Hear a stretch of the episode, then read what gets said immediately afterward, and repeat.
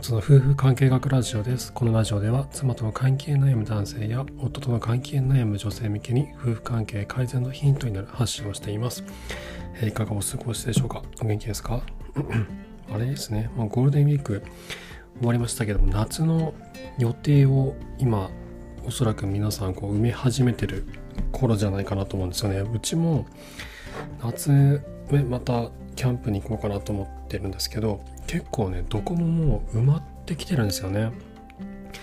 だからもう今のうちに予定をもう抑えないといけなくてもう多分もう今週末の土日でちょっと妻と話していつどこに行くかっていうのも今のうちにもう全部決めちゃうかと思うんですよね。ちょっと遅いすぎたぐらいで いいところとかはね結構埋まってきてるんでだもしその今夏の予定家族でどこかに行く予定とかがまだ決まってなくて、えー、まあ出かけてもいいと思ってる方、まあ、キャンプとかあんまり密にならないところとかで出かけてもいいと思っている方はちょっとねこれ多分今週末あたりでね全部やっちゃった方がいいと思うんですよね。もう結構ほとんど埋まってきてるんで本当に。なのでもしその自分の妻がどこかにちょっと行きたいなみたいな。なんかもう毎日子供の疲れで疲れたわみたいな風になってるようだったら このね今週末であの妻と一緒に話しながらちょっとどこか行こうかと言って、えー、予定をね、まあ、うちはキャンプなんですけどあの決めちゃった方がまあ、もし妻がですよ妻がどっかに行きたいと思ってる場合はちょっとこちらからねそのコロナの問題とかもあるからそれも心配でちょっと決めきれてないところとかもあると思うんですよね。だからその辺をこちらから話しかけて予定をどうしようかっていうのを詰めていくとあちゃんと考えてくれてたんだっていうふうに受け止められやすいのでちょっとおすすめかなって思ってます。はい。で今日はですねちょっとお話したいことは昨日あのお話した第90話「男だらけの会議はマウンティングで時が過ぎていく」っていう回でお話をお話をしたんですけどこのマウンティング男っていうのはモテないですよねって話をしました。そしてあの僕が呉服屋で働いてる時というのは結構モテる男性がたくさんいてそこが転職をしていわゆる普通の企業ですよね。その後僕4社ぐらいかなで働いたんですけどまあなんだろうこの男性性というかこの有害な男らしさ男らしさというかそれをねもうプンプン香る社会だったなって思って、まあ、今でもそうなんですけど思うんですよね。でこれがねこの男性がモテない原因の一つなんだろうなと思うんですよね。この男らしさとか男性性というのものがこうモテない原因の一つなんだろうなと思ってまして。でまあそういう人っていうのはまあ人の気持ちがちょっとわからないと分かりづらい共感しづらい読みづらいというケースがあるんですね。で今日はですねこのことについて話をしたいと思います。人の気持ちがわかる男はなぜモテるのかということで、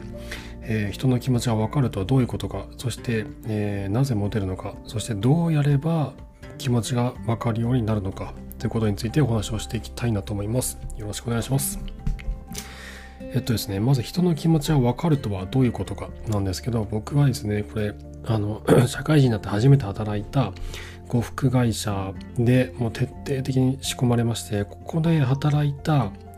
1年半のおかげもう会社潰れちゃったんで1年半しか働いてないんですけどこの1年半の濃密なこの1年半で本当にその人の心理男性の心理、まあ、男性の心理とかも人間の心理ですね、まあ、特に女性心理ですね。女性の感情気持ちがどのように動いていくのかそういった女性心理本当に叩き込まれたんですよね。でこのね、その、まあ、人の気持ちは分かるとは、まあ、言い換えれば妻の気持ちは分かるとはどういうことかっていうことでもあるんですけどこれどういうことかっていうとえっとですね3つあるなと思ってまして1つが自分の言葉が相手にどう響くかを知っているんですよねこのモテる人っていうのは。でそれが人の気持ちが分かることにつながっていくんですよ。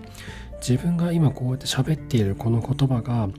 その今話しかけている目の前のその人に一体どう受け止められてるのかなと。この人はどういうふうに僕の言葉を受け止めてるのかな？どうこの人の心にはどういうふうに響いてるのかな？っていうその相手がどう感じるかっていうのをこう分かってるんですよね。であと2つ目がですね相手が言おうとしていることが事前にわかるんですよ。これエスパーじゃないかっていう思うかもしれないですけど、そんな、なんだろう、あの難しい話じゃないんですよ。要はですね、女性が言う察するってやつなんですよね。さなんで察してくれないの？ってね、よくね、男女で喧嘩になったり僕もありますけど、僕もあるんですよ。なささそこは察してほしいのとかね、言われたことあるんですけど、これですね、相手が言おうとすることがもう事前に分かる状態。これがね、僕もこうできる時もあるんですけど、まあ、できない時もあって、そういう時言われちゃうんですけど、相手がこう何かをこう言おうとしてこう言いよどんでいる。でその言葉があこういうふうにこれを言おうとしてるのかなとかあこういうふうに思ってるのかなとかっていうことがこう事前に分かる状態。これが人の気持ちが分かるっていうことなんですね。でこれですねこうだんだん慣れてくるとねこうなんとなく分かるようになるんですよ。でこれね面白いんですよこれ。相手が何を考えてて何を言おうとしてるのかってこうなんかこう読めるようになるんですよ。本当にこうそこに浮かぶように読めるようになってきて。でそれをこっちはこう言って当たるとねすごいなんだろうこう嬉しいというか快感というかおやったみたいな気持ちになってきてすごい気持ちが上がるんですよね。でこれはなんだろう。多分まあ今日話すこのどうやって「ハウのところの部分を練習していけばだんだんできるようになってくるのでこういうこともしかしてそういうことこういうことを言おうとしてますか？とかあそそそれこれこれこういうことなのかな？みたいな。そういうことをこう当てにいく癖をこうつけていくとどんどんこう当たる精度が高まっていくんですよ。でどんどん面白くなってくるんでどんどんやるようになるんでこれはねおすすめです。ままた後で話しますね。でこれがですねまあ相手が何を言おうとしていることが何を言おうとするかが事前に分かるのはもう2つ目。で3つ目が相手の言葉の裏にある意図に気づきやすい。これが人の気持ちが分かるということの3つ目なんですけど相手がこう例えば、女性ですよね。女性とか妻が話をしていてこれこれこういうふうなああいうふうに思ってるんだよねとかこういうふうにしようと思ってるんだよねとかこういうこれこういうことがあるんだってとかって話をするじゃないですか。でそれってただの情報伝達じゃなくてそこの裏にこう何かこっちにやってほしいことが隠れてたりとかするんですよね。それを言うことによってこっちがそれを察してあのこういうふうに動いてくれないかなみたいなそういう意図が実はあったりとかするんですよ。あってあとはそのなんかそれについてこうなんだ断ってほしいとか私が言ってるそのなんか心配でいろんな話をしてることに対してえっ、となんだろうこの本当はそれになんか質問してるんだけど実はただ共感してほしいとかあとはもっとこの私の今のこの不安な気持ちをこう補強するようなエビデンスをあなた出し出しなさいよっていう意図があったりとかそういういろんな意図があるんですよこの言葉の裏に。でその意図に気づきやすい状態これが人の気持ちが分かるっていう状態なんですね。でこれもねこうこれが読めてくると読めてくるとねこっちから、まあ、当てに行くわけですよあじゃあああいうふうにやろうかとかこういうふうにしようかとかていうことがこうスッてできるようになると相手もあ分かってくれてるみたいな風になってすごいねこう気持ちいいんですよねそのコミュニケーションがスムーズにいくようになるんで。というのがですねまあ人の気持ちが分かるとはどういうことかなんと思うんですね。自分の言葉が相手にどう響くかを知っている。相手が言おうとすることが事前に分かる。そして相手の言葉の裏にある意図に気づきやすい。この3つですね。で、そして、じゃあ人の気持ちが分かる男は何でモテるのかってことなんですけど、まあこれ言われなくてもね、今話したのができてればな、まあそれはモテればなって思うと思うんですけど、なんでかってあえて言いますと、まあこれだけね、この気持ちを読んでくれるわけですよ。あ、私の気持ちを分かってくれてるって。あ、この人にだったら、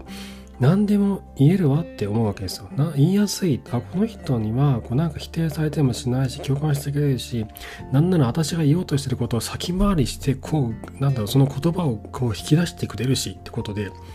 すごい心理的安全性があるんですよね。あ、この人には何でも話せるっていう、何でも言ってしまうっていう。で、これがですね、あの、なん僕ね、その出張とかで、以前その、ま、女性のえーと、方と2人で、えー、こう仕事ですよ仕事でどこかにこの行ったりとかっていうのが何度かあったんですけどそこであの、まあ、タクシーの中とかいろいろ話をするじゃないですか。でその、まあ、僕福井で働いてたんでこの女性のねこの話をこう引き出すのが好きなんですよ。でいろいろとこう会話をしていくと、まあ、いろんな話が出てきてでこのコミュニケーションがうまくはまると本当に何でもね相手の方って言ってしまって今は不倫してるのだとか実はレズビアンなんですとかあの夫ともう離婚しようと思っててこれこれこういう風に今なっててみたいなすごく細かい話をされたりとかあと1回あったのが男性だったんですけど深センっていう中国の深センって町があってそこのバーで夜飲んでたんですけどそこにねその香港人の方がいらっしゃって香港の人がいたんですね。仕事で来られてて。でなぜかね僕らあの僕と一緒にその仕事に来てた人とそのあの香港人の方とね話が意気投合してその方と飲みながら話をしてたんですけどもうセックスレスらしいんですよねその男性は。で奥さんは中国の方。なのでこう文化が違うんですよね。中国の方と香港の方って。同じ中国なんですけど中国本土の人と香港の人ってやっぱりねこう全然まあずっとあれじゃないですか。イギリスのね仁王だったりとかしてしてたんで、まあ、全然違うんですよねこの文化が。住んでる人も全然違うんですよ。もうその、まあ、人種が違うぐらいもう人が違うんですよね。なのでこうなかなか分かり合えない苦しみもあるんだってことをおっしゃってたんですよ。その文化が違うから。でえっ、ー、とでその奥さんの方の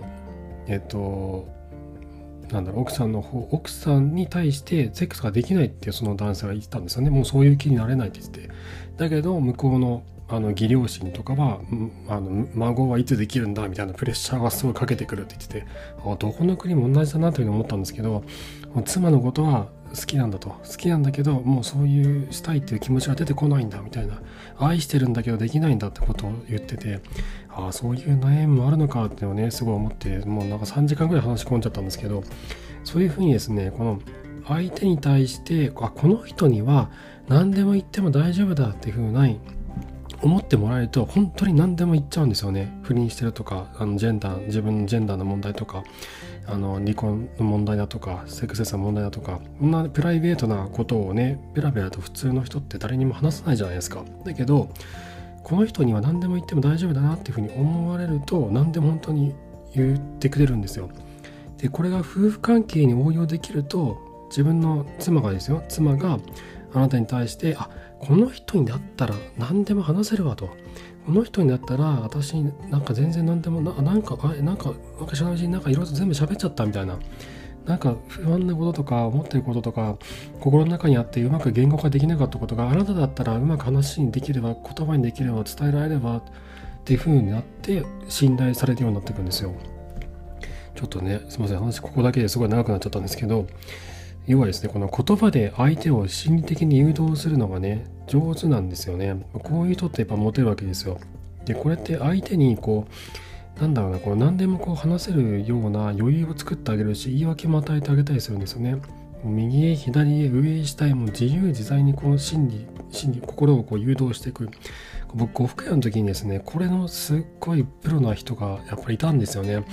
お客さんのもう心をこう右左へもうどこまでもこう自由にコントロールしてもう最後200万円の着物を買わしちゃうみたいな人もいたりしていやすごい人もいるもんだなと思って僕はそこまではできなかったですけどなんでねそういう人ってやっぱり女性からもモテるんですよね。気持ちを分かってくれてる。あとはもうコントロールをね悪い言い方ですけどコントロールが上手なんですよね。じゃあこれどうやってやるのかなんですけどえっと、これ3つあるなと僕は思ってまして、1つが相手の反応を見ながら言葉を選んでいくんですよね。自分が言った言葉が今相手にどう響いてるのかっていうことをこう観察しながら会話をしていくんですよ。ついて僕ら男性って話をする時に相手がこうやって今僕が話してるじゃないですかこうやって話してる言葉が聞いてる人にそのどういうふうに響くかということをあまり意識しないでこう理路整然といかにこう論理破綻しないで話ができるかとかあのまあ何ですかその相手に分かりやすく伝えようと、まあ、努力するわけですよね。相手に分かりやすく努力するのは全然問題ないし全然いいことなんですけどだけど自分が発した言葉が相手の気持ちにどういうさざ波を立てるのかというところを意識しながら言葉を選んでいくんですね。で今例えばこう一言話をしてあちょっとなんか気持ちがなんだろうこの人の話をしてたらちょっとちょっと今暗くなったかなみたいな風になったらあこの話題はダメなんだなとかあこういう言い方はダメだったんだなとかじゃあこういう風に言い方を変えてみようというまた言葉をポンと投げるんですね。でそうしたらあのちょっとま柔らかい反応になったと。あでこの方向でいいんだと。でまたじゃあこの方向に合わせてまた別な言葉を投げていこうってまたポンと投げるんですよ。でそうやってもう石を川に向かってこうポンポンポンと投げ湖に向かって石をポンポンと投げて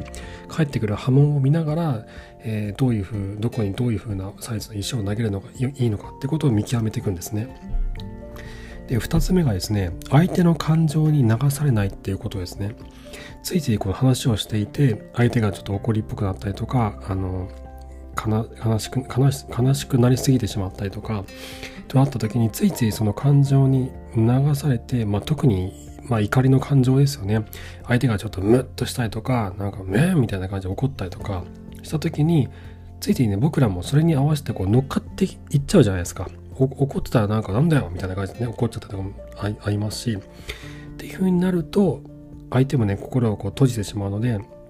相手の感情に流されずにうまくこうちょっとずつちょっとずつこの言葉を投げていって相手の反応をこう見ながらちょっとずつ反応を変えていくんですね。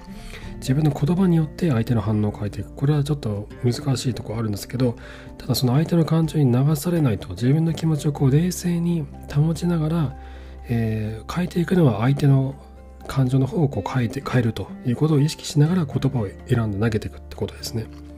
で3つ目がですねこれはま結構やりやすかったんですよね僕は。まずあの質問をして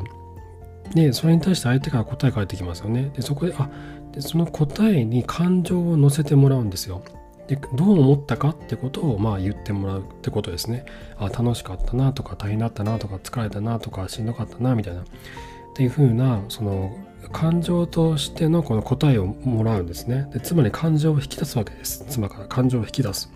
そしてそれに対してあそれは大変だったねとか忙しかったねとか辛かったねっていうふうにこう共感するんですね。でその女性の言葉に共感しなさいっていうのはねいろんな本に書いてあるじゃないですか。であのその共感するためのテクニックの一つなんですけど質問をして感情を引き出してそれから共感する。っていうことなんですね、まあ、ただ共感しなさいって言われてもね相手が何も言ってくれなかったら共感のしようがないですから質問をして相手から感情を引き出してその感情に対して共感をすると。でこれはこの質問をどんどんと深掘りしていけばね会話って途切れないのでそんなに困らなくで続けることができます。はい。ということでですね今日はですね人の気持ちがわかる男はなぜモテるのかということでお話をさせていただきましたえー、っとですね、ちょっと簡単にババッとまとめておきますと、人の気持ちがわかるとはどういうことか。それは自分の言葉が相手にどう響くかを知っている。そして、相手が言おうとすることが事前にわかる。そして、相手の言葉の裏にある意図に気づきやすい。これが人の気持ちがわかるとはどういうことかってことですね。じゃあなんでそういう人はモテるのかっていうと、まあ、何でも言ってしまうんですよね。何でもこう言えちゃう心理的安全性がめちゃくちゃあるってことですね。であと言葉で相手を心理的に誘導するのが上手だからってことです。じゃあどうやったらそうなれるのかというと相手の反応を見ながら言葉をうまくこう選んでいくとで反応に合わせて言葉をこう変えていくとそして相手の感情に流されずにその言葉を選ぶという作業を継続していくとそして最後に質問をして感情を引き出してそしてその感情に対して共感をするとでこれを繰り返していくってことですね。で僕呉服屋の時にはこれ、まあ、今考えるとこういったことをやっていたなってことを思い出してましてなんだろうこの体なあの実際にね自分が行っていたあの当時の購買心理とか、えっと、女性とのこの接し方とかというのを考えるとあの自然とこういうことをやってたんですよね。で僕呉服屋で働く前ってね全然できなかったんですよこういうことが。本当にねこういうのが何だろう苦手というか女性と2人でずっとこう会話し続けるってことも苦手だぐらいだったんでましてや全然知らない相手ですからねお客さんって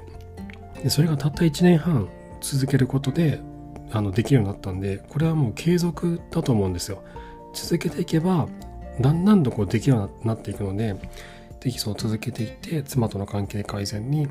えー、使っていただければと思います。はい。ということで今回も最後までありがとうございました。えー、質問箱の方でご相談、お悩み相談を受け取りますので、男女問わず受け取りますので、ぜひそちらご利用ください。ノートのサークル機能を使って初の夫婦関係オンラインカウンセリング松明という名前でカウンセリングも行っています、えー、そちらもぜひご利用ください。はい。ということで今回も最後までありがとうございました。それではまた。